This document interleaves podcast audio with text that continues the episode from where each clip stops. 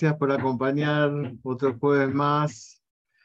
Bueno, hoy tenemos un, va a ser un muy lindo día porque invitamos a un, médico que ustedes ya conocen, que es el doctor David Rosenstein, al que conozco hace muchos años. Y por otro lado, ¿por qué me interesa que él esté presente cada tanto en la universidad? Supongo que en algún momento va a dar algún taller. Porque él es un eh, discípulo directo de la doctora María Clara Banduel, que fue una gran amiga hace muchísimos años. María Clara eh, eh, fue discípula directa del doctor Pasquero, de Eugenio, mi padre, y del de, eh, doctor Masi Lizalde, y después formó su propia escuela bajo toda una em, eh, personal manera de eh, observar la, la, homeopatía. Y mm, bueno, fue muy importante su aporte porque em, María Clara lo que, lo que pensaba era que el, el hombre era un ser teleológico, ¿no? es decir, tenía una finalidad, que no había que describirlo solo como él era, cómo era su historia, cuáles eran sus características, sino que debía ser también observado según sus fines, hacia dónde iba el hombre. Y en ese sentido la enfermedad tenía que ser un obstáculo hacia esa eh, eh, dirección. Situación que nosotros más o menos coincidimos, no hemos hablado otras veces. Pero bueno, eh, María Clara había eh, em, no solo desarrollado esta teoría, sino le había dado una lectura a lo que son eh, los, el estudio de la materia médica según esta visión.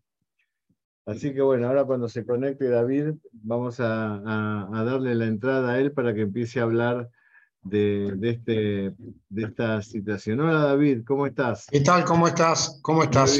¿Se escucha bien? ¿Está todo bien? ¿Se escucha bueno. perfecto. Bueno, bienvenido. Estaba hablando de tu, de tu aprendizaje con María Clara Bandoel, que falleció hace unos años. Y, como te dije yo, yo creo que sos la, la, persona que más la ha comprendido y más ha eh, profundizado en su metodología. Por eso es importante que vos estés eh, entre nosotros para compartir esa tu experiencia y, bueno, y sobre todo en, con este título que parece eh, una, antípoda, ¿no? Un caso de cáncer de colon y por otro lado lo digno de ser eh, curado en los medicamentos homeopáticos. Parece que fuera eh, algo disonante, pero no, no lo va a hacer. Así que bueno, bienvenidos a todos, a Juan, a Betty, Oscar, Lourdes, Norma, Maggie, Lacmi, Horacio, Noel, Jorge y Niurka, querida, ¿cómo estás? Adelante, David. Bueno, buenas tardes, es un gusto. Hoy paso a, hablar cuando todos los jueves soy oyente y bueno, para mí es una satisfacción poder hablar a, la, digamos, a todos ustedes y, sobre todo, bueno, la universidad que tiene un, nivel superlativo en, la homeopatía. Bueno, eh, voy a empezar eh, comentando este caso clínico, que en realidad eh, los logros para los homeópatas no solamente curar enfermedades, pero por lo significativo de este caso y por la rapidez de la mejoría, me pareció interesante comentarlo para después indagar, o sea, profundizar un poquitito en el medicamento. Este es, este es un caso para mí uno de los mejores que he tenido en mis 42 años de homeópata, porque se dio en una, en una situación distinta. Yo viajaba a Miami para descansar y justamente eh, mi esposa me dice que, que su hermano, o sea, que mi cuñada tiene una amiga con un cáncer de colon, si podía hacer algo, si podíamos hacer algo.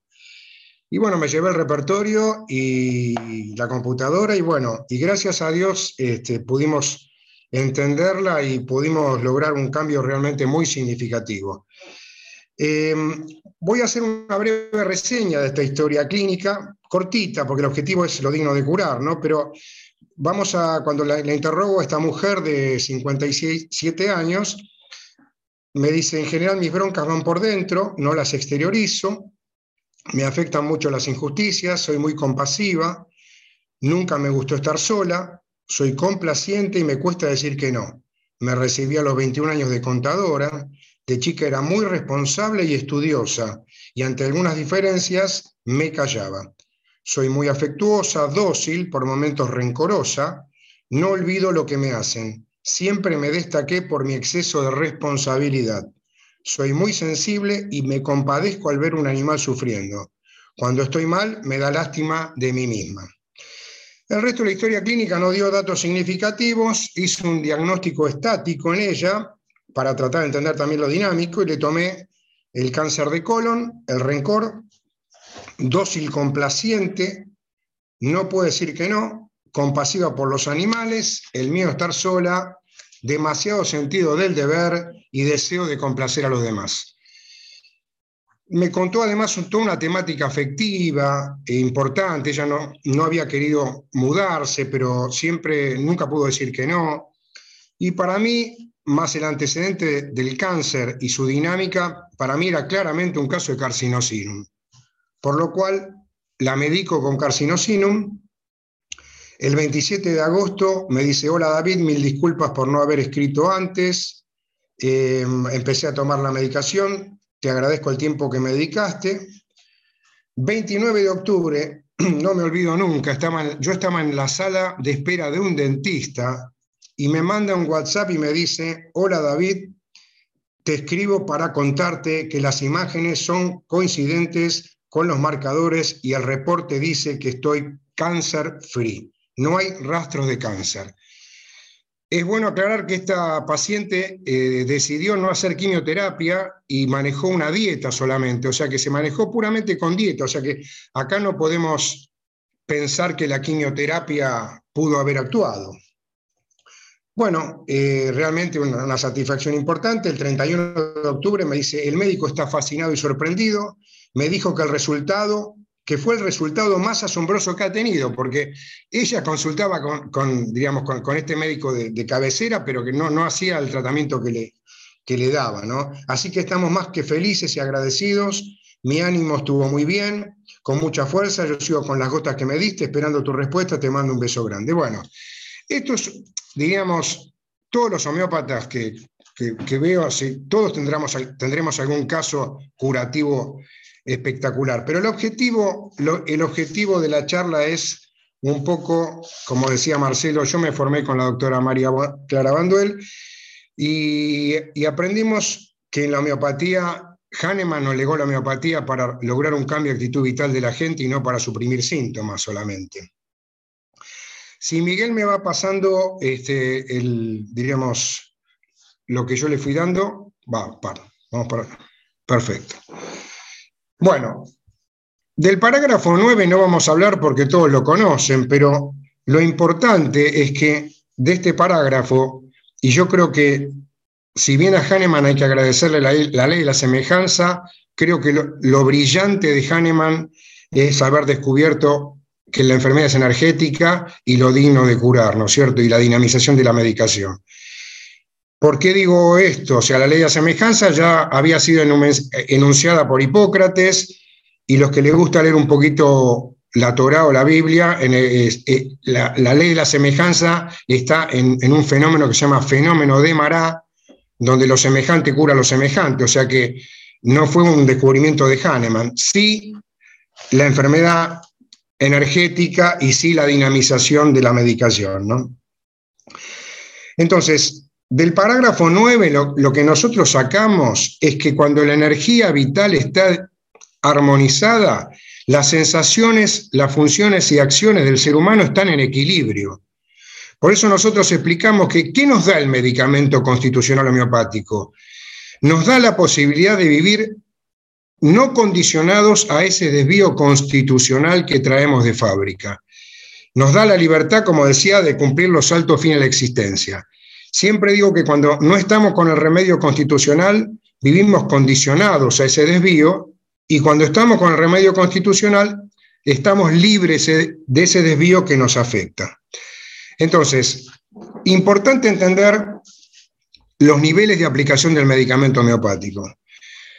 Todos somos maravillosos cuando damos una dosis de árnica sexta y mejoramos un esguince, por ejemplo, o eh, otras medicaciones a un primer nivel orgánico y vemos cambios significativos. Sería un primer nivel orgánico donde jerarquizamos, ¿no es cierto?, la enfermedad. El segundo nivel es un segundo nivel estático, es al primer nivel orgánico agregarle celoso, rencoroso, vengativo, eh, falta de confianza en sí mismo, extremada eh, celos, es decir, un nivel puramente estático. Y el tercer nivel es el tercer dinámico, el nivel dinámico donde tratamos de entender, independientemente de lo estático, lo digno de curar, en función a qué vive el paciente su vida. Es decir, cuál es el condicionamiento biológico que no lo puede, digamos, que lo condiciona y no le da la libertad, como decía Hahnemann, de cumplir sus altos fines de la existencia. Y acá es importante entender un poquito el concepto de cáncer para la homeopatía. ¿Qué es el cáncer? Todos saben lo que es el cáncer. Pero cuando nosotros, por ejemplo, vemos un paciente con una afección en la piel, es lo que hace nuestra energía vital de afectar una parte para preservar el todo. Cuando esa, ese desvío en la piel es tapado o es suprimido alopáticamente, ese desvío va a planos puramente más profundos hasta llegar a mente como, diríamos, el plano más profundo. Por eso nosotros decimos con nuestro pronóstico que cuando curamos, a partir del cambio de actitud vital, la enfermedad debe superficializarse. Por eso en un paciente que tiene una enfermedad profunda, es de, buen, de buena evolución la aparición de una alergia, por ejemplo, como síntoma antiguo que haya tenido.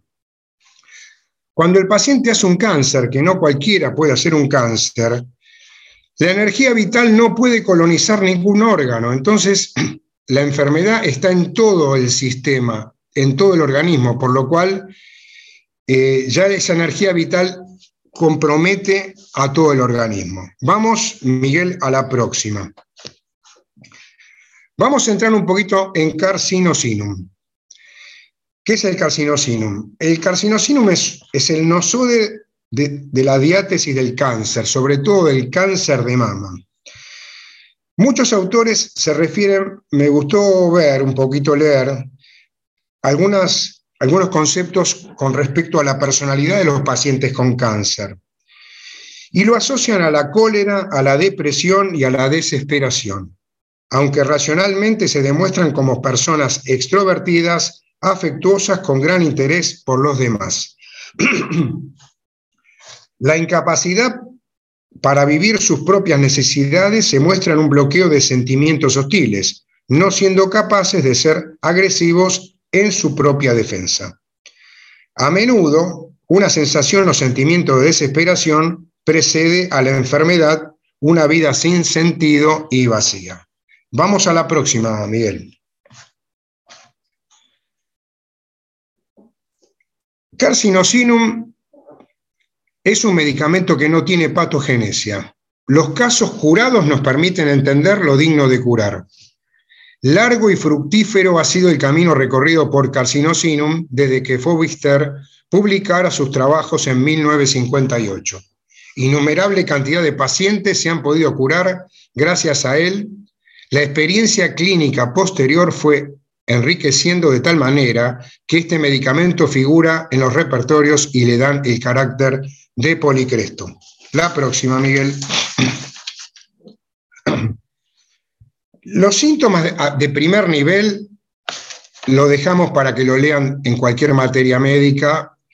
Eh, esa tríada de, que podemos ver en, en, en libros de materia médica no la vamos a nombrar, pero sí es importante, es importante, por lo menos todo paciente que tiene mononucleosis, yo abro los ojos y pienso que podríamos estar pensando en carcinosinum. No quiere decir que la mononucleosis sea propia de, de carcinosinum, pero es importante tenerla en cuenta. Y sí, los antecedentes familiares de patología oncológica, sobre todo madre con cáncer de mama. Esto a mí me ayuda mucho, yo lo tomo mucho Y si no es una madre con cáncer de mama, hay alguna patología oncológica en la familia. Esto, como vuelvo a decir, no es determinante, pero, pero es significativo. O pacientes que también consultan por, por cáncer de mama o pacientes que a nivel hereditario han tenido diátesis oncológica en alguna familia cercana. Vamos a ir ahora a la próxima. Bueno, les cuento primero qué, qué, hice, cómo lo manejé esto. Bueno, tomé las actas, para los que la tengan, julio, agosto, septiembre de 1995 de la Escuela Médica Homeopática Tomás Paquero, donde también hay algunos comentarios de Eugenio Candegave, realmente el que la tenga, realmente es muy lindo verla.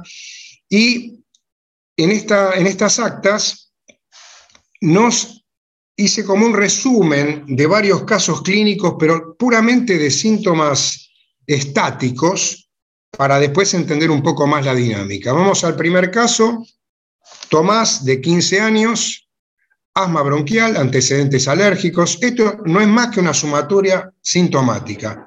Cansancio continuo, transpiración de manos y pies, enuresis nocturna, deseo imperioso de chocolate, temores nocturnos, temor a la soledad, ordenado, perfeccionista, muy responsable, se ofende fácilmente. Vamos al caso número 2. Silvia 44 años, cáncer de mama, tímida, introvertida, sensible, compasiva, no puede decir que no, complaciente. Vamos al caso número 3. Alicia, 17 años, bronquitis a repetición a partir de la vacunación. Carcinosina, uno de los medicamentos característicos en chicos que se agravan por la vacunación. No es el único, pero tener en cuenta de patologías sobre todo respiratorias causadas por excesiva vacunación. Carácter diplomático cede a todo, le gusta mucho bailar y lo hace apasionadamente. Convengamos que el tema del baile en la música y la música en Carcinosinum es realmente muy importante. Yo lo pregunto mucho y pregunto eh, cómo mejora cuando está angustiado. Y en los pacientes Carcinosinum, bailar la música, la orilla del mar, lo mejoran ostensiblemente. Colaborado, colaboradora con su madre, extremadamente ordenada, muy responsable, miedo al fracaso, afectuosa, busca la aprobación de los demás, influenciable, no puede oponerse a la resistencia de otras personas. Vamos a ir al próximo. Perfecto. Entonces, Vamos, a, resumir un poquitito la temática. Nosotros tenemos un diagnóstico estático como, como tuve en este caso o como hablamos de un segundo nivel. Entonces, lo importante es entender, como decíamos, en esta mujer no, uno no tenía en juego solamente el, el, tumor de intestino o que no sea más rencorosa o que no sea más complaciente. Entonces, aplicamos el carcinosinum a un nivel dinámico y les traté de poner, digamos, qué cosas no le pueden faltar a este paciente carcinosinum. Primero puse tomar la responsabilidad muy seriamente. En el repertorio, en toma la responsabilidad muy seriamente, hay muchos medicamentos. Pero en carcinosinum, un paciente carcinosinum que no vive en función a cumplir con su deber, raramente es carcinosinum. En tomar la responsabilidad muy seriamente, tomé 26 medicamentos, arsenicum, los más conocidos calcaria, calcaria silicata, coculus, cuprum, ciclamen, ignatia, calicarbonicum, laquequinum, lilium tigrinum, licopodium, magnesia muriática, natrum muriaticum, natrum sulfuricum, pulsatilla. Pero lo importante es entender qué hay atrás, porque si nosotros tomamos, toma la responsabilidad demasiado seriamente, podrían ser cualquiera de estos 26 medicamentos. Y en todos los medicamentos, como en todos los pacientes, hay una, una dinámica que vamos a ver cuando hablemos un poquito de los diagnósticos diferenciales. Entonces, ¿qué no le puede faltar a carcinosinum? Primero, tomar la responsabilidad muy seriamente.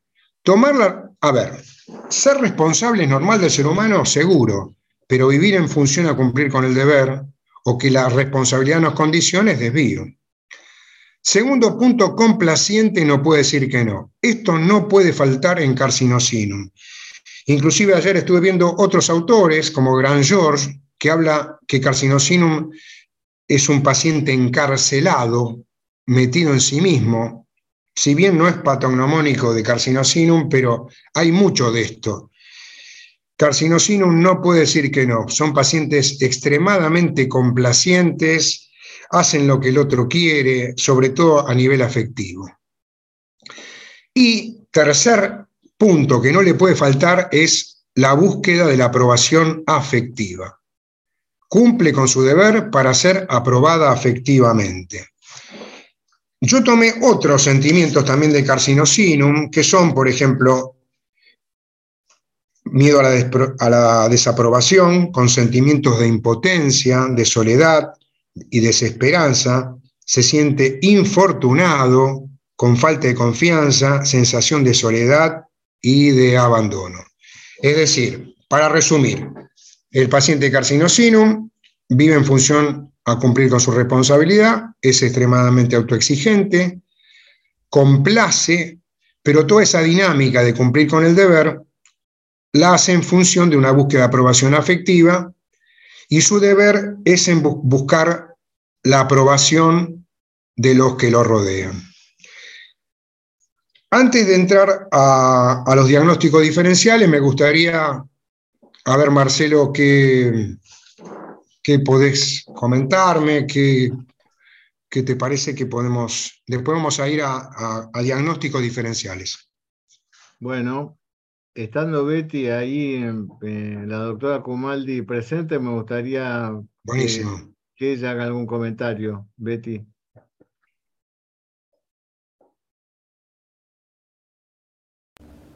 Hola, buenas tardes. ¿Qué tal, David? ¿Cómo te va? Un gusto verte, Betty. Bien, muy bien. Bueno, eh, en realidad lo que vos marcaste es como uno de los núcleos de carcinosinum, ¿verdad? Después hay síntomas que adquieren relevancia, depende de la persona que tengas enfrente. Como siempre, depende, siempre los síntomas sobresalen en un sentido o en otro de acuerdo al paciente. Em, sin embargo, en este carcinosinum que tiene esta sensación justamente por la gran docilidad que tiene, figura en algunas rúbricas que él de todas maneras tiene esta necesidad de cumplir lo que los demás le piden, pero al mismo tiempo hay una cuestión como de que tienen conciencia que están abusando de él, que lo están exprimiendo demasiado. Entonces, por eso es un medicamento y esa es una rúbrica que a veces hay que tener cuidado cuando uno lo toma, porque el repertorio figura en trastornos por abuso y no lo tenemos que relacionar con el tema de sexualidad siempre, porque muchas veces se sienten abusados justamente por la dominación que el otro ejerce sobre ellos. Y esto es una, situación que también lo va a condicionar en cuanto a ser complaciente, a no poder decir que no. Porque es muy fuerte la presión del otro sobre él, pero muchas veces te refieren que se sienten como que abusan de ellos por esa docilidad y por eso siempre decir que sí. Y el otro tema que también es importante es justamente la falta de, de poder poner límite. Vos sabés que el cáncer crece sin control, digamos.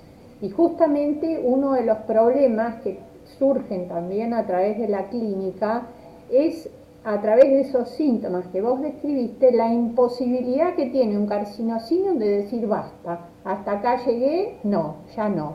Por eso que siempre dice que sí, porque es un descontrol que es dentro de él en el sentido de que no puede poner límites, no puede controlar.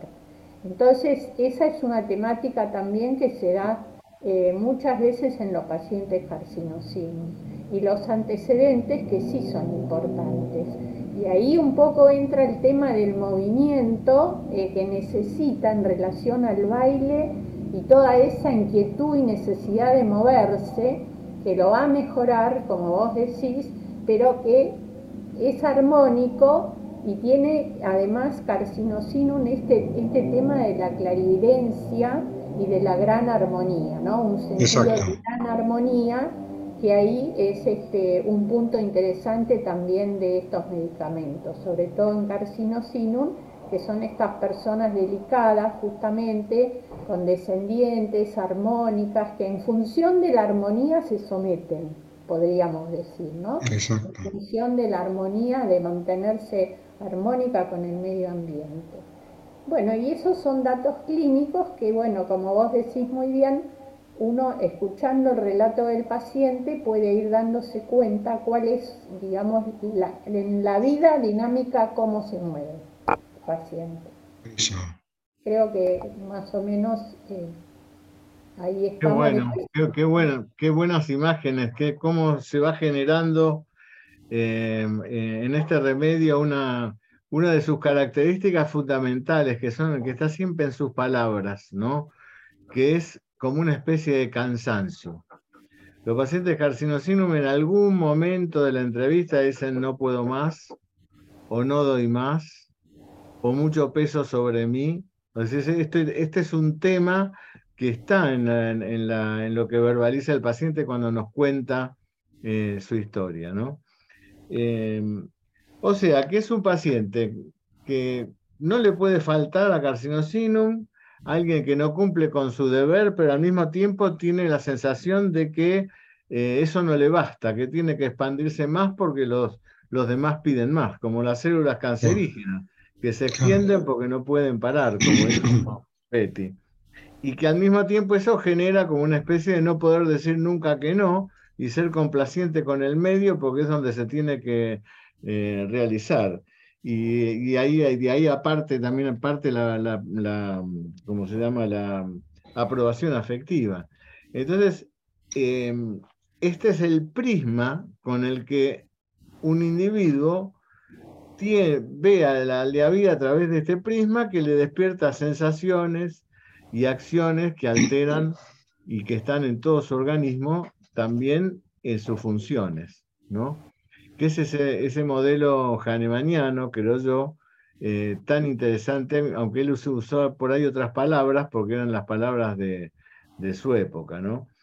¿Qué más podrías agregar, David? querés pasar a las comparaciones para ya ser más, eh, que las comparaciones sirven para afirmar también Sí, quería comentar, por ejemplo, eh, que esta mujer, hay cosas que no, no comenté en este caso, una mujer que este, no había querido irse a vivir a Miami, que soportaba infidelidades afectivas y que ella este, nunca, podía, nunca le pudo haber dicho al esposo lo que ella suponía que pasaba, es decir, toda una temática afectiva de hacer cosas prácticamente, como decía Betty, ¿no? complaciendo, no pudiendo decir que no, por una búsqueda de armonía. La armonía es fundamental, en, como un carbónico, uno otros que buscan la armonía. No, mejor, para no hacer lío, no quedémonos así, no digamos nada, ¿no? no y sobre todo entiendo que la, búsqueda de la armonía y el no decir es por toda esa temática afectiva, ¿no? Em, Otra cosa que quiero destacar es destacar ya no del remedio, sino de vos como homeópata, ¿no? Eh, esta cuestión de atender a un paciente eh, en un momento donde vos y tu energía vital estaban yendo para otro lugar y un lugar de descanso, ¿no? Y encima una paciente que después se curó, ¿no? Eh, y esto pasa muchísimas veces, parece mentira, muchísimas veces. Por eso que no hay coincidencias. Yo recuerdo una mujer hace muchísimos años, yo hacía 3, 4 años que atendía, así que les estaría hablando del, no sé, del 82, 83, por ahí, eh, que escribió una, una eh, un, trabajo para un congreso y que está también en mi primer libro. Una mujer que, bueno, yo ya me estaba por ir del, del consultorio después de un día bastante agotador, aunque yo en aquel momento era joven y uno tenía más espaldas. Y me dice mi secretario, pero te falta una paciente. Yo le digo, pero ¿cómo una paciente? Si yo tenía una lista, sí, pero no te acordás, te falta esta paciente. No, no, pero yo ya no puedo atender más, son las 10 de la noche, qué sé yo. Entonces me dice él, bueno, sí, pero ¿sabes lo que pasa? Es una paciente que yo la veo que me parece que está muy mal, la vino, la dejaron en el consultorio, se fue la persona eh, y encima ni me pagó nada, no sé si ni iba a pagar la consulta. Entonces cuando me dijo todo eso, eh, yo dije, bueno, me tengo que hacer cargo de ella, ¿no? Entré al consultorio, esta chica, y empezó a dar vueltas, parada, a dar vueltas, a dar vueltas, a dar vueltas, a dar vueltas, y a decir un par de palabras, no puedo, estoy sola. Y yo le decía a mi secretario, bueno, pero ¿qué hacemos con esta mujer que no... Eh, ¿cómo, hago esto? Y entonces pensé en ese momento, eh, bueno, esto es lo que tengo como, como, como, datos. Y tomé un par de síntomas de esos em, y algunas cosas que le dije yo, con que la pude hacer sentar, y aunque ella después no habló, no habló nada en esa consulta, y, mm, y bueno, le di medorrinum, me acuerdo, le, se lo escribí en la receta, se la puse en, la, en, el, en el saco y, mm, la vino a buscar la persona que la había llevado y se fue muy rápido porque se ve que le daba vergüenza no pagar la consulta, se fue muy rápido el consultorio y desapareció, ¿no? Y al tiempo, que me llamó un psiquiatra, que era el psiquiatra de ella, y esta chica estuvo, después fue paciente mío durante largo tiempo, que se curó con medorrinum una, esquizofrenia difícil. Así que, ¿cuánto hay que atender esos casos? ¿no? El caso que viene sin, sin pensarlo, ese caso que uno dice, no, esto no lo tomaría, y sin embargo lo, lo, tomé, ¿no? Por eso que te felicito, porque en ese momento donde vos te estabas por ir a otro lado, es una persona con un cáncer de colon, con lo que significa, como sé que trabajás vos, que vos después, bueno, llámeme, llámeme, dígame, y vos te el viaje, ¿no? ¿Sabes qué me llama la atención? Porque yo sentí lo mismo que vos, Marcelo, no, no soy este. Yo dije, no, le dije a mi esposa, no, yo, yo no voy a atender, voy, voy a. el primer sentimiento es decir, no, yo quiero estar un poco tranquilo. Pero como varios de nosotros somos creyentes, dije, si Dios me la puso realmente es porque yo tengo que hacer algo y con respecto a los honorarios, cuando me quiso pagar, le dije, yo no estoy en mi consultorio, agarrá los dólares que vos quieras y doná, donó, recuerdo, no voy a decir la cifra porque es irrisoria, pero donó unos pocos dólares a una institución. Digo, yo no vengo a cobrarte, yo vengo a, no vengo a hacer una consulta, no estoy en mi consultorio, pero hace una donación en, nombre de nosotros. Por... Pero bueno, eh, ¿sabes qué pasa? Nosotros tenemos dos cosas fundamentales, Marcelo, los homeópatas primero la vocación de médicos y después sabemos que nosotros podemos curar en serio. Nosotros sabemos que tenemos la llave de curar. Si no entendemos, si no curamos, el problema no, somos, no, es la homeopatía. Somos, eso lo decía siempre Mari. El gran problema de la homeopatía no es la homeopatía, es el homeópata que está dentro cerca del paciente y no entiende. Este, así que sabemos que podemos curar y que podemos hacer, podemos hacer algo muy bueno por la gente. Entonces, eso nos potencia sobre todo el, deseo de curar. Eso es lo que nos lleva a curar, me parece. Así que, pero mi primer sentimiento es, si no, yo, yo voy a Miami a descansar unos días, no a atender. Pero bueno, fue así. Bueno, eh, Betty Bárbaro, lo tuyo, realmente, como siempre, maravilloso tus aportes. A ver, diagnósticos diferenciales. Yo tomé cuatro o cinco medicamentos. Em, vamos a empezar con pulsatilla. Pulsatilla es un medicamento muy parecido a carcinosinum. ¿Por qué? Porque tiene dos núcleos de deber y de afecto. Pulsatilla, la, temática, la dinámica constitucional de, Pulsatilla es, Pulsatilla siente que si no cumple con su deber no va a ser querida. Entonces solventa su acción con el abandono, es decir, si no cumple bien con sus deberes, con esa pena dulce, esa chica dulce y cariñosa que complace y que cumple con su deber, solamente con el deber solventa su temática afectiva. Por eso me pareció que pulsatilla, este, es, yo tuve un caso así que primero le di pulsatilla y que después la mediqué con carcinosinum, ¿no? Después pensé en fósforo, porque fósforo tiene la clarividencia que decía Betty, pero acá hay algo muy importante que nos diferencia de fósforo. La vida de fósforo no es el deber. No quiere decir que fósforo no sea responsable, pero si su hilo conductor es cumplir con el deber, no pensemos en fósforo. Fósforo tiene una gran exaltación del sentido hermandad. Fósforo piensa que es un gran protector por miedo a la desprotección ante la muerte, es decir, es un remedio fundamentalmente del sentir. El deber no es el, el condicionado de fósforo, no, lo mueve. La vida de fósforo no es el deber, sino su sentir. ¿En qué se parece a Natrum Muriaticum? A sus cóleras reprimidas, a toda la temática que si bien puede tener la responsabilidad, pero tampoco Natrum Muriaticum su vida no es el deber, es un medicamento del sentir. Natrum muriaticum no olvida las ofensas del pasado y no dice por no ofender. Lo afectivo natrum muriaticum puede estar o no, pero lo que no puede estar es siente que fue ofendido y que no dice por no ofender.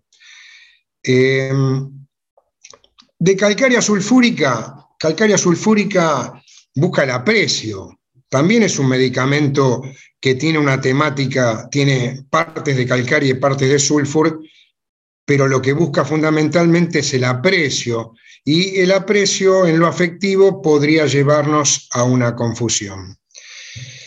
Y puse el licopodium, ¿por qué? Por los sentimientos de impotencia, por el deber, por la autoexigencia, por abarcar más de lo que puede. Yo tuve una paciente con cáncer de mama que le di, realmente ya estaba medicada, ¿no? Y mucho tiempo le di licopodium con mejorías parciales. Y estaba mejor y me daba no sé qué cambiar el remedio, porque la veía mejor, hasta que no está mejor. Eso es lo que nos pasa con los remedios similares, que mejoran un tiempo, pero requieren muchas potencias y no terminan nunca de curarse hasta que hacen una crisis y vuelven como al comienzo. Y con Carcinosinum realmente hizo un cambio muy importante. Ya eh, se había hecho quimioterapia, para, o sea, ella no venía por el cáncer de mama, pero eh, mejoró mucho su temática, diríamos, este, emocional, ¿no? Con ese cambio de actitud vital. Em, si quieren, este, Betty o Marcelo aportar algún otro medicamento como diagnóstico diferencial, si no, yo tengo también una historia que justamente vi ayer de una paciente una mejoría bárbara con carcinosino. Betty. Eh, sí, yo justamente cuando estaba hablando David pensaba que eh, efectivamente uno de los principales diagnósticos diferenciales tiene que ser con fósforos porque un carcinosinum con todos estos síntomas se puede parecer mucho a un fósforus.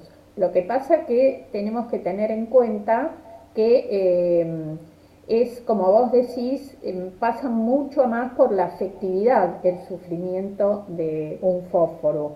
En cuanto a la conexión con los del medio, con su gran exaltación, con su manera y sobre todo sus miedos Recordemos que Fósforus es un gran miedoso, mientras que Carcinosinum tiene miedo, pero no es el gran miedoso como lo es Fósforus, a partir de lo cual necesita siempre estar acompañado Fósforus, ¿no? Porque no quiere estar solo, porque tiene estos miedos. Y aparte, eh, después vamos más a los síntomas más generales, donde vamos a ver que eh, Fósforus puede aparecer, como bien dice, o en un estado de, gran excitabilidad, de gran excitación, con un agotamiento muy fácil. Entonces, tiene un humor que en ese sentido es más inestable, en cambio Carcinosinum es como que está ahí más parejo en todo su modo de estar en la vida. Esa es una diferencia importante.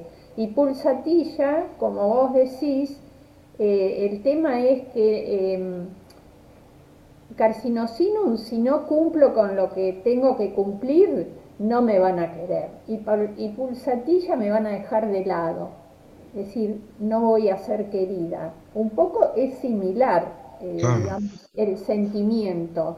Y de ahí vamos a tener nosotros que ver que adquiera valor los antecedentes y que adquiere valor también lo general, porque viste que por algo están los síntomas generales. Entonces, eh, este carcinosinum sí se parece básicamente con esos tres medicamentos. Natrum no demasiado, porque eh, digamos, esa misma necesidad de carcinosinum, de estar en armonía, es difícil que se encierre tanto como un natrum en su sufrimiento y en su rencor. Eh, entonces, eh, desde ese punto de vista, va a ser mucho más eh, dativo, digamos, carcinosinum, y justamente el problema de él es que siempre va a decir que sí, se va a someter y no va a guardar, no se va a encerrar con ese rencor como se encierra un natrum, ¿verdad? Y después vamos a otros síntomas, pero que no tienen que ver con la afectividad, indudablemente. Una persona que se mueve, que siempre tiene que estar en actividad, que le gusta el baile, a primera vista vos podés decir, bueno, puede ser una sepia, ponele. Claro.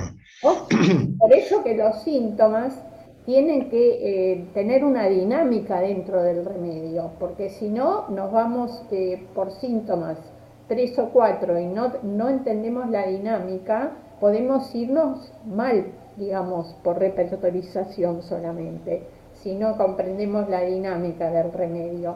La, esa, indiferencia afectiva que tiene ah. Sepia y que es tan, este, por más que sea muy muy movediza y que le guste la música y que le guste el baile, pero no la vamos a encontrar en un carcinosín, donde verdaderamente todo lo que a él le dicen lo hace sufrir. La admonición, la llamada de atención, cuando llora. Es decir, es eh, una dinámica totalmente distinta, ¿no? Bueno. Marcelo, sí. Sí, sí, de acuerdo con lo que están diciendo.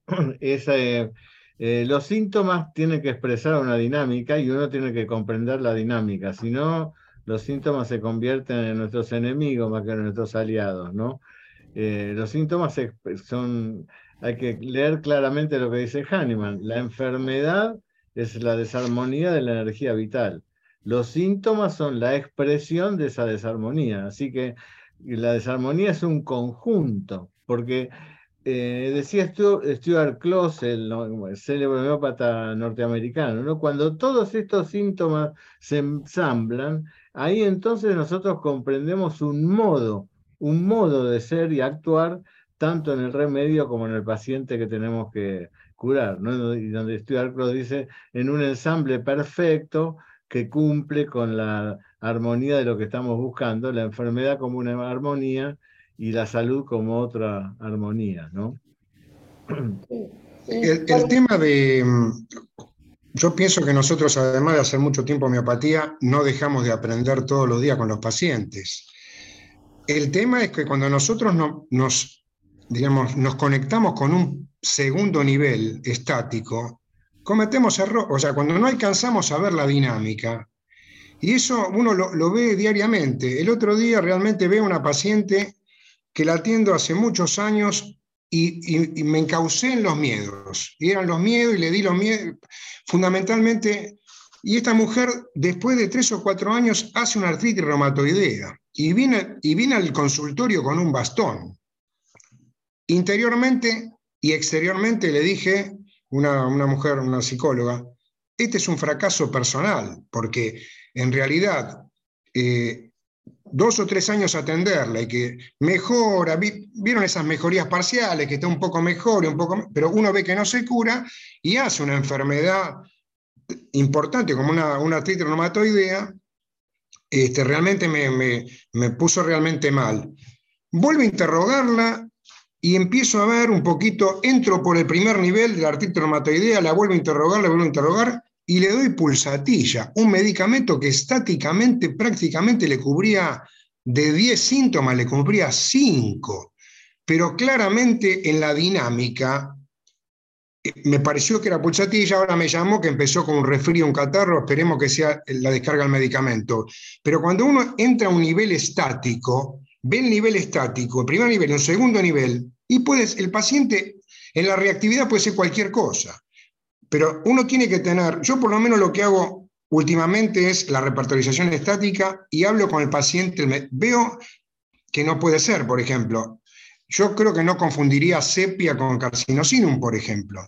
Pero eh, lo hablo con el paciente, el paciente se conoce mucho más de lo que no conocemos nosotros, pero el, resumen es, hay que tratar de entender ese nivel, aunque es lo más, más difícil, porque es más fácil tomar rencor que que vive en función a tal o cual cosa. Y eso a veces nos puede llevar a, no curar, ¿no? que es lo que más nos puede pasar.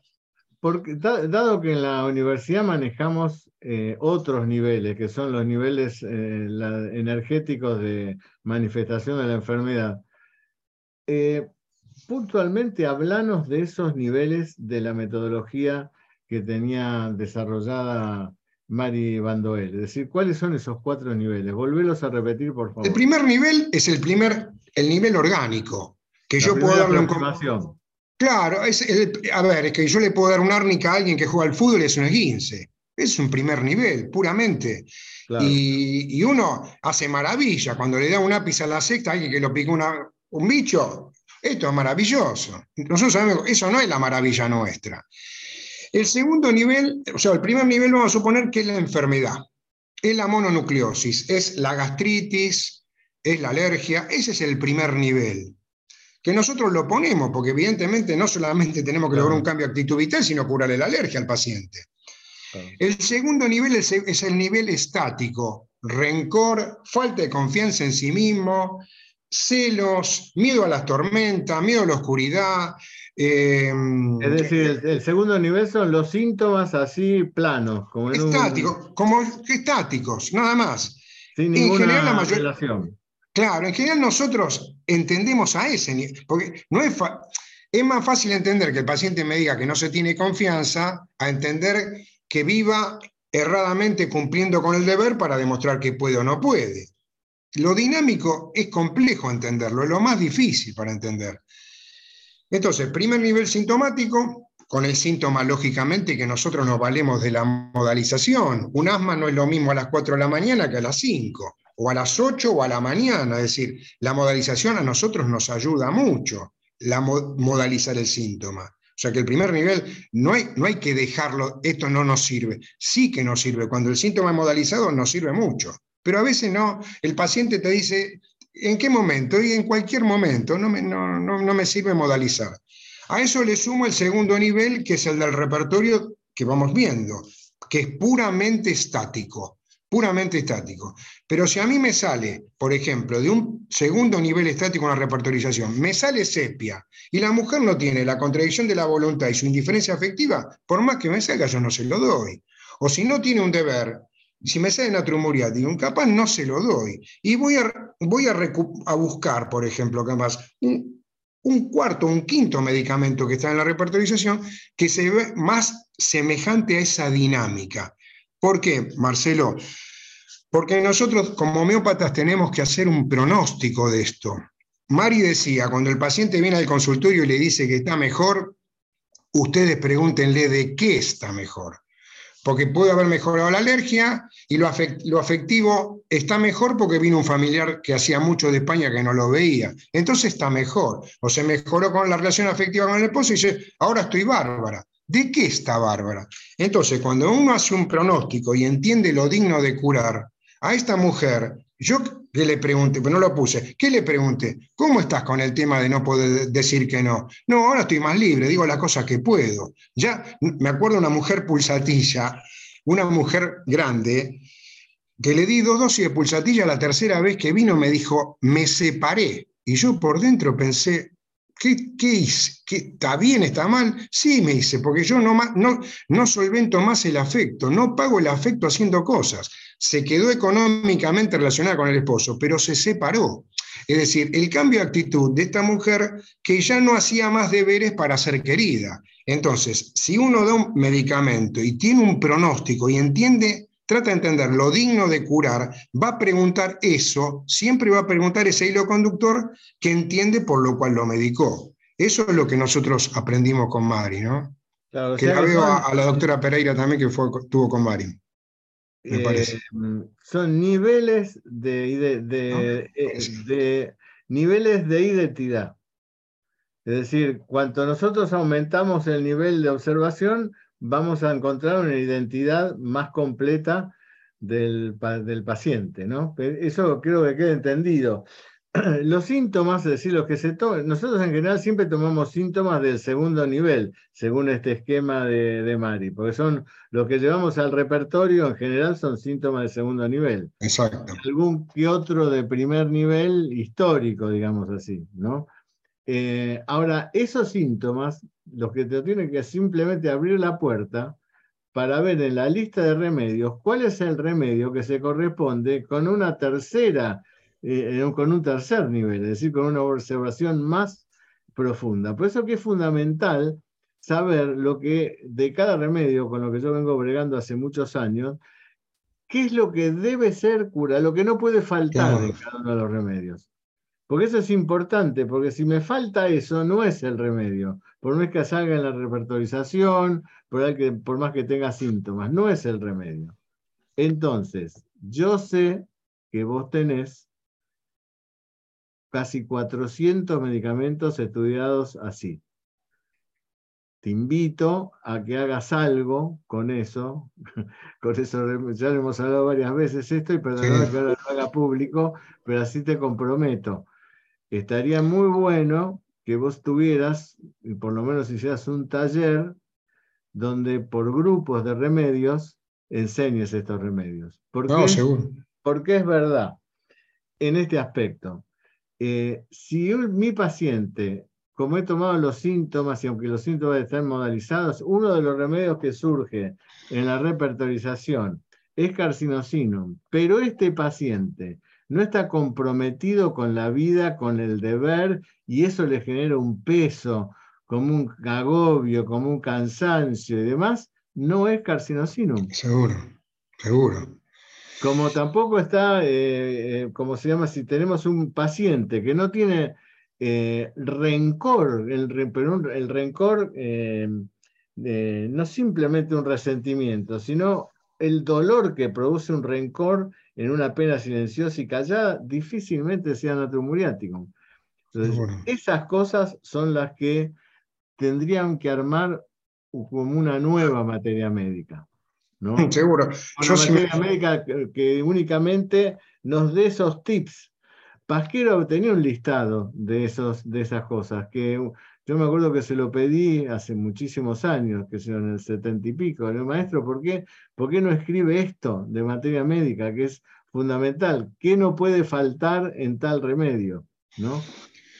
Y después, perdóname para, para no, lo encontré en Hahnemann en un parágrafo que es el 200 y pico por ahí, donde Hahnemann dice, jamás se le dé pulsatilla a un paciente, aunque los síntomas lo indiquen, nivel 2 según la clasificación de Mari, si no es un paciente pusilánime que está eh, susceptible apenas y qué sé yo demás. Lo dice Hahnemann.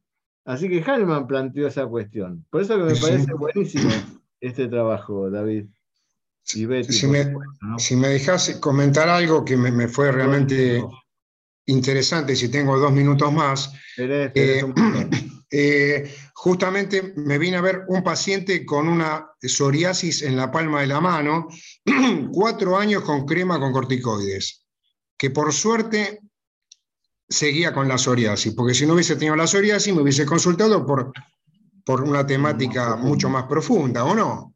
Claro. A ver, estos chicos que están ahora, eh, viste, estos youtubers que tienen negocios en la Bolsa de Comercio de China, de la India, en Japón, cuatro empresas acá. Bueno, eh, claramente un caso de licopoding. Entonces, la verdad que después tengo la foto, si quieren en algún momento lo paso, bueno, pero en tres meses la palma de la mano quedó totalmente exenta de ningún rasgo. A ver, eso para mí es curación. En el plano, el primer nivel está curado. Pero si yo no logro con él que bajó de 25 empresas a 3, si yo no logro en Licopodium ni que se sienta omnipotente que todo lo puede, ni impotente de poder, no está curado. Capaz está suprimido. Entonces, nosotros no vamos a ver la piel, porque la piel pudo haber sido un remedio similar que le tapó la piel. Pudo haber sido... Entonces, cuando uno tiene el pronóstico y uno entiende qué, le por qué le dio licopodium, que no se lo dio por la piel, lo que le va a preguntar, independientemente de la piel, ¿cómo está con este tema? Y había bajado un montón su omnipotencia, es decir, le había, vos fíjate, la omnipotencia le había puesto un negocio a la madre que sabía que se fundía para que la madre esté, este, no esté aburrida, por ejemplo, un negocio que sabía que no iba a ir. Entonces, cuando nosotros sabemos que damos licopodium, pero que lo que esperamos, independiente del motivo de consulta, es entender que ni se sienta omnipotente ni impotente, que tenga un equilibrio de la manera de vivir, ahí podemos llegar a entender que el paciente está curado. No cuando se le fue el síntoma físico, porque podría haber sido un remedio similar. Claro. Eh, eh, a veces Hahnemann dice en el parágrafo 15 ¿no? que podemos separar organismo y energía vital, aunque es lo mismo eh, en diferentes tiempos o manifestaciones a los fines de entender mejor. Y esto está, este, este tipo de, de están planteados en, función de eso, en, un plan de atenderme, separar algo para entenderlo mejor, porque todo esto que estamos hablando en el paciente es una construcción indisociable, ¿no? El paciente carcinocino no está empezando en los deberes, aunque íntimamente sí, no está pensando que, está que es complaciente, aunque íntimamente sí, no está pensando en que necesita la aprobación afectiva de los demás. El paciente carcinocino vive así. ¿no? Entonces, estas construcciones que hacemos de fuera es a los fines de comprender, porque en el punto final, ese es el remedio que tenemos que dar. tengo una historia que muchas veces lo he hablado. Em, porque es una historia fuerte para mí. ¿no? Un hombre eh, que empecé a atender eh, también en la década del 80, por ahí, em, eh, que venía con una artrosis bastante importante porque le dificultaba caminar y sobre todo le dificultaba mover la mano derecha, tanto en las muñecas y que tenía algunas articulaciones distales tomadas. Pero bueno, no podía mover y no podía caminar. Y con un estado así de depresión muy grande muy grande, ¿no? Por esa situación y demás y demás, bueno. No recuerdo bien qué, habré tomado en aquel momento, pero bueno, eh, me parece que supuse un poco, por lo que él me contaba, por su historia, por y demás y demás, y me acuerdo que le di silicia. Y con silicia este hombre, a pesar que era la mano derecha, la mano más afectada, empezó una gran mejoría. Y el hombre venía al consultorio, pero cada vez más contento, en un principio había dejado los, los antiinflamatorios, después empezó a mejorar, después empezó a caminar bien y después de la mano la empezó a mover, qué sé yo. Y entonces me dice en una de esas consultas, yo estaba feliz con este hombre, aparte de ver cómo se habían disminuido las, las articulaciones, ¿no? Y me dice este hombre, me dice, mire doctor, todo el fin de semana pasado me acordé de usted. Le estoy tan agradecido, tan agradecido, cómo me acordé de usted, de esto que ahora, de esta libertad que tengo. ¿Cómo? Entonces le pregunto yo, ¿y por qué se acordó de mí? Me dice, bueno, porque me fui a casar y usted no sabe cómo es la casa. En ese momento uno se pone detrás de algo para que no, para que no el animal no lo vea y el animal aparece y entonces uno se pone, porque al animal hay que matarlo así. Me empezó a contarte una cosa de casa, ¿no? Y él iba diciéndome, y yo me acordaba de usted. Y yo empecé a pensar, y dijo, y dije, no, este hombre no lo estoy curando, para nada lo estoy curando. O sea, porque me hablaba de la casa encima con un disfrute, ¿no? Y que después mataba al animal, y algunos animales chiquitos los mataba porque los quería, los comía, se los hacía asados ahí en el campo donde estaba y los comía. Así que una cosa desastrosa, ¿no? Claro, no había entendido en él, evidentemente, su dinámica vital. Me había guiado por la mejoría y la alegría que tenía este hombre por haber mejorado ese nivel 1 de, Mari, ¿no? Eh, me costó mucho a este hombre cambiarle el remedio y no le pude cambiar el remedio porque se enojó conmigo una vez que yo le quise explicar esto y el, hombre me dijo, no, no, no, no, no, no, no, no. Usted no me va a llevar a mí atrás.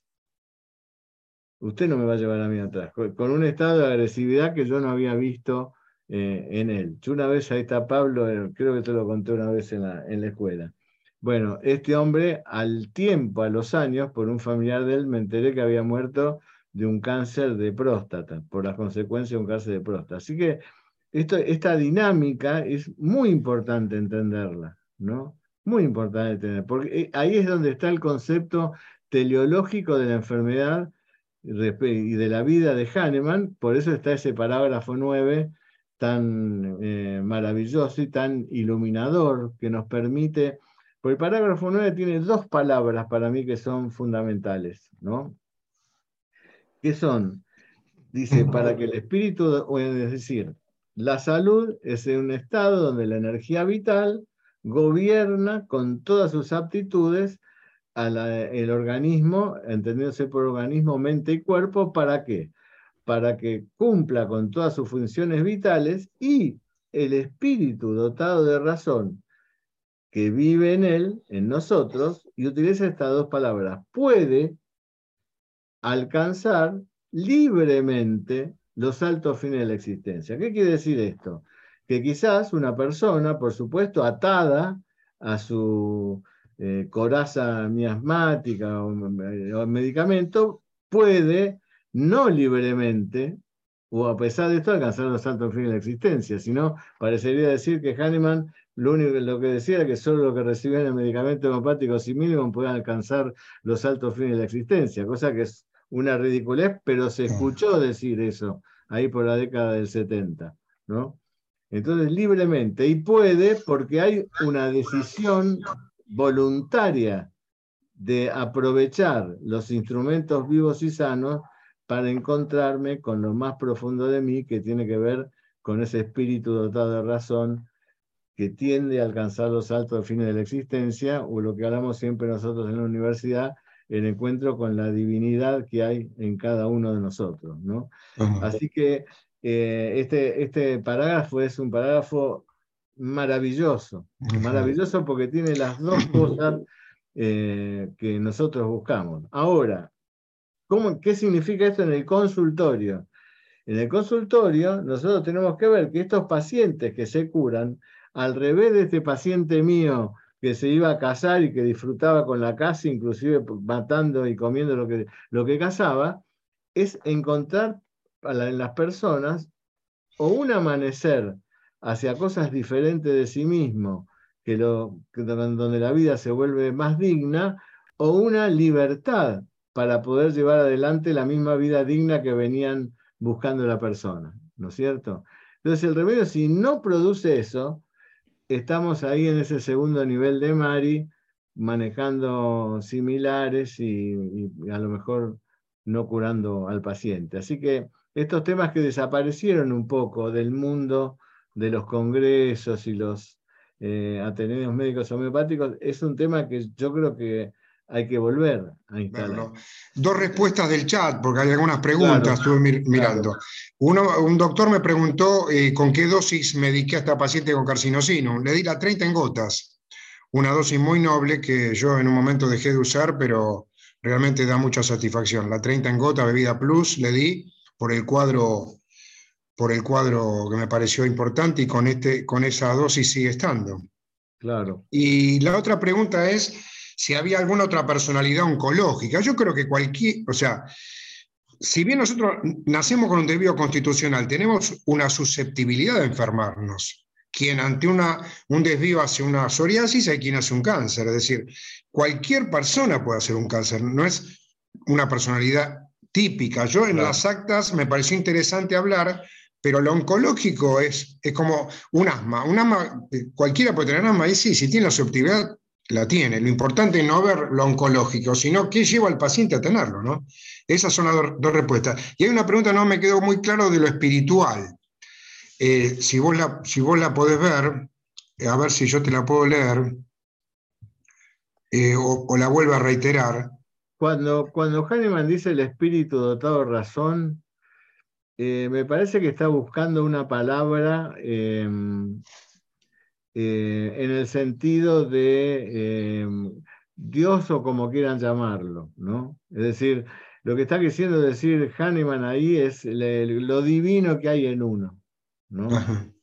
Me parece que ese es el sentido, porque usa una palabra que es eh, Geist, creo que es, que significa, que tiene varios significados, ¿no? No solo espiritual, ¿no? En, en alemán de época, como escribió Hahnemann, porque el problema de las traducciones de Hahnemann es que no escribió, quizás fue el único error que cometió, que no fue escribir en latín o en, eh, o alemán, eh, sino que escribió con el alemán de su época, quizás para que ser mejor entendido, pero uno si lo hace traducir a Hahnemann tiene que hacerlo por traductores que sepan el alemán de la época de Hahnemann, que tenía un montón de modismos, ¿no?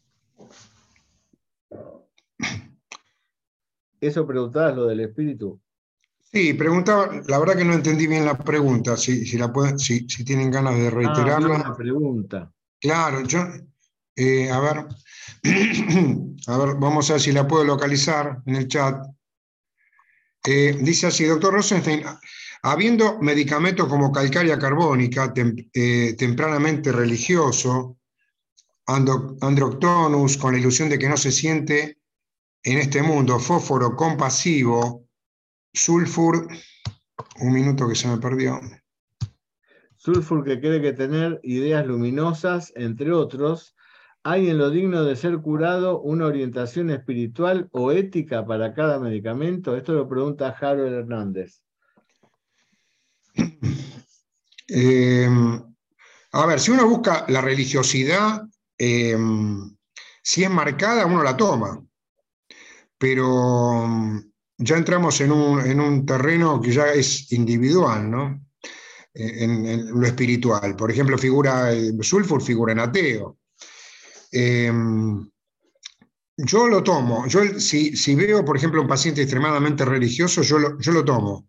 Como si el paciente ni bien empieza a hablar, me gusta el arte, busco habilidad para el arte. Si yo lo, lo busco lo tomo, lo tomo como característico. Capaz no le puede faltar eso, no, le puede faltar el tema de, la religiosidad quien hace hincapié en esto. Después, bueno, cada uno tendrá su, relación con Dios o espiritual, religiosa, individual, ¿no? No sé qué, sí, yo Creo, yo en este punto creo que los medicamentos eh, son prismas que eh, entorpecen la relación del individuo con el mundo a, sus tres niveles. Dentro de sus tres niveles está el nivel espiritual, que quizás sería lo más profundo que tiene, porque es el, nivel donde todo ser reconcilia con el mundo y con la, la teleología de la persona, de creer o de sentir que hay un sentido de vida, ¿no? que la vida no es porque sí. Ahora, si eso está en los medicamentos, es un tema, porque eh, los disturbios no son espirituales, el espíritu está libre de esta situación, el espíritu está en nosotros como, una, como un, un, atributo divino que hay en cada uno. ¿no? Eh, lo que está enferma es nuestra mente y nuestros valores mentales por eso Hahnemann habla de, a veces de valores morales, principios espirituales. Yo creo que lo que se enferma es la mente y cómo traslada el individuo todo su contenido mental en el mundo y eso está eh, a imagen y semejanza de alguna de las sustancias. Pero eh, no creo que las sustancias tengan eh, así condiciones de espiritualidad o, o que generen eh, eh, atributos eh, divinos, ¿no? Porque calcárea carbónica es tempranamente religioso, pero como enfermedad. Es ese gordito que tiene la virgencita y se lleva el amuleto y se lleva el y que, que se levante de dormir, se canta, se reza 20 Padres Nuestros, pero por un tema de inseguridad y de, de esa sensación que tiene calcaria carbónica de Em, em, impresionabilidad, ¿no? que algo va, a suceder de golpe. Y lo mismo que em, eh, Androctonus, que la ilusión no se siente en este mundo porque él está en contra del mundo. ¿no? El, mundo, eh, eh, el mundo está en contra de él y tiene esa controversia con el mundo, lo mismo que la, compasividad de, de fósforo no es la compasividad normal, lo que debería tener ese ser dotado de, libre, que es capaz de relacionarse con el mundo desde su eh, mayor punto de dignidad. Es una, una compasividad patológica. Claro. Entonces, cuando nosotros leemos en el repertorio afecto, afectuoso, es un afectuoso patológico. Por supuesto que en pulsatilla es para que lo quieran, en fósforos es porque no se puede separar del otro, etcétera, etcétera. Ese rubio afectuosidad, pero no es la afectuosidad normal. Seguro, nosotros siempre decimos que en el exceso de virtud está el defecto. En lo que está, el, exceso de agregar sal sin probar es el exceso de, cumplir excesivamente con la responsabilidad. Son distintos planos, pero es exceso de, y ahí está el desvío. Nosotros buscamos el equilibrio. Claro, claro.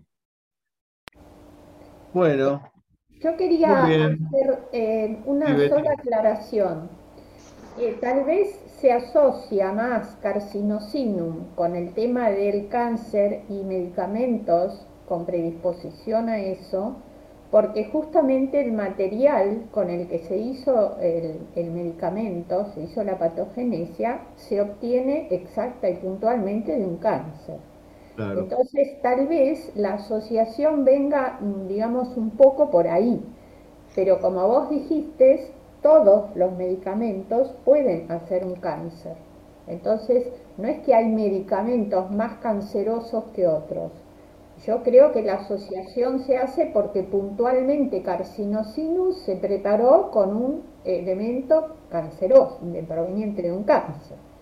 y lo otro que quería decir con respecto a la religiosidad y la espiritualidad, todos los, recordemos que todos los síntomas que están en el repertorio, como vos decías, son excesos, son desvíos, no es la normalidad. Y la espiritualidad tiene que ver, está en otro plano que muchas veces no tiene que ver con la religiosidad. Y también hay que tener presente cuando viene de familias religiosas, así como cuando viene de familias que le gustan los picantes, eh, culturas donde ya el paciente viene de una familia que está acostumbrada a eso, en ese caso también hay que preguntar, por eso que la historia y el relato del paciente es tan importante, porque entonces ahí podemos comprender, descartar o tomar algunas, eh, digamos, predisposiciones para determinadas situaciones o síntomas. Pero nunca olvidar que lo que está en el repertorio es síntoma. Y si es síntoma, es una alteración, como vos dijiste. Así es. Bueno, una, una, cosa me quiero detener un segundo más que con respecto a la posología. Hay algo que no hemos tenido en cuenta con la posología y que es lo que está estudiando Nurka, y Alejandro Montero, que es eh, la fuerza con que se golpea el frasco cuando se da la medicación o en plus o cuando se, produce la dinamización en el dinamizador o a mano. Ese es un trabajo mm, que estamos haciendo en Chile con un contador de, nanopartículas y en una aproximación que tuvimos el otro día nos contaba Alejandro Montero cómo sacudiendo una dinamización de, creo que era de Brionia, ¿no? En Niurka, hay mayor cantidad de nanopartículas que son las que debería eh, eh, serían el vehículo de la información del medicamento homeopático, ¿no? ¿Es así, Niorca, o está hablando? Sí, sí, es así, pero además has dicho un dato interesante y es que depende justamente de las revoluciones, con que también eh, si se usa un dinamizador, no es lo mismo, no, es, no hay que usar cualquiera, si vas a usar, si tienes un laboratorio hay que usar el mismo siempre. Entonces, por eso es que hay veces de un laboratorio tienen un efecto y de otro laboratorio tienen otro. Porque también comprobamos con varios tipos de revoluciones a la hora de, dinamizar, comparamos hacerlo manual y también, y entre una persona y otra cambia, porque también la frecuencia, el ritmo con que le da una persona no es igual que el ritmo que le da otra, la energía que le pone. Entonces hay que tener mucho cuidado a la hora de preparar los medicamentos homeopáticos, sí. ¿Cuándo van a preparar? ¿Para cuándo será el informe? ¿Este año o nos queda corto el año? ¿El año que viene será? Pues ya ahora depende sí de cuando nos den los últimos resultados, porque ahora sí queremos presentarlo con la, mm, con la experimentación también en campo y todo, entonces, pero depende, bueno, de, de todo eso. Pero bueno, ahora que sí. ¿Quién es el que tiene el aparato de, que trajeron de Estados Unidos? Está en la Universidad de Concepción. Se llama eso de Concepción, sí. Es, eh, es un nanosite, es el nombre del, del instrumento y se usa justamente para medir nanopartículas. Y ahí están trabajando con la escuela, el instituto de, de Alejandro. De, es decir, el instituto de Alejandro es el que lleva la, se aplicó para un, para un gran, para un, para obtener recursos y para un proyecto, sí, y entonces con esos recursos que se está pagando pues el servicio que brinda esa universidad. Perfecto.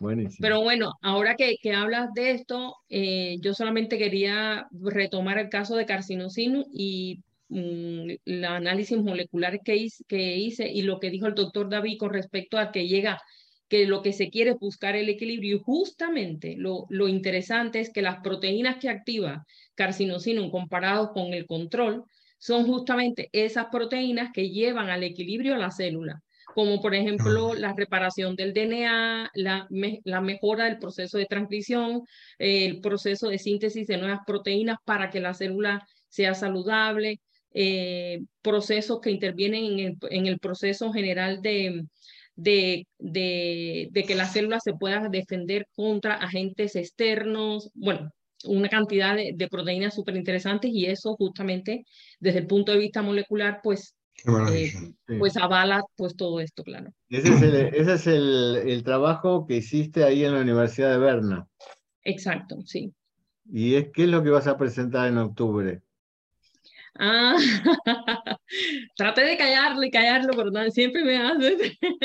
no, es que encontré, encontré justo el, el, eh, ¿cómo, a ver la palabra así? Ah, el, epigenoma, por llamarlo de alguna manera, de las mismas células cancerígenas que, se usaron para hacer el trabajo este de carcinosino. Eh, y entonces, eh, justamente también ya yo tengo analizado justamente cuáles son las proteínas que intervienen en el sistema epigenético de la célula y cómo eh, es súper interesante la relación que hay y qué es lo que hace el medicamento entonces con respecto a esto, ¿no? Buenísimo, buenísimo. El jefe de Niurka en, la universidad se dio cuenta de que Niurka eh, comparte trabajos, entonces le, da más trabajo. Ahora, para que solo esté en la universidad. No, bueno, igual agradecerle a tu jefe, es lo que nos permite utilizar eh, elementos de la universidad para, de Berna para que trabajen, para que vos puedas trabajar con, con libertad, ¿no? Bueno, David, un gusto tenerte como siempre. Gracias, muchas gracias. Y eh, siempre es útil eh, hablar sobre estas alturas y de lo que propende la homeopatía, ¿no? ¿A, ¿A, dónde vamos con la homeopatía? Y siempre es útil hablar del sentido de la curación, del cambio de actitud vital, que fue lo que nos dejó y nos enseñó durante tantos años nuestro maestro Pasquero. ¿no? Gracias Pablo por, por estar también. Bueno, gracias a todos. Hoy fuimos otra vez más de 100, de entre 30 y 40 acá y los demás por las redes, de toda Latinoamérica, de España, de Noruega, de Francia y por ahí me pierdo alguno más. Pero bueno, como siempre, muy feliz de que estemos juntos. Les mando un abrazo y el jueves que viene nos vemos con Matías y, su, y sus clases de, de, autocuidado. Bueno, les mando un abrazo grande a todos. Gracias un abrazo por, a todos. Por venir. A todos, gracias. Adiós. Gracias a todos.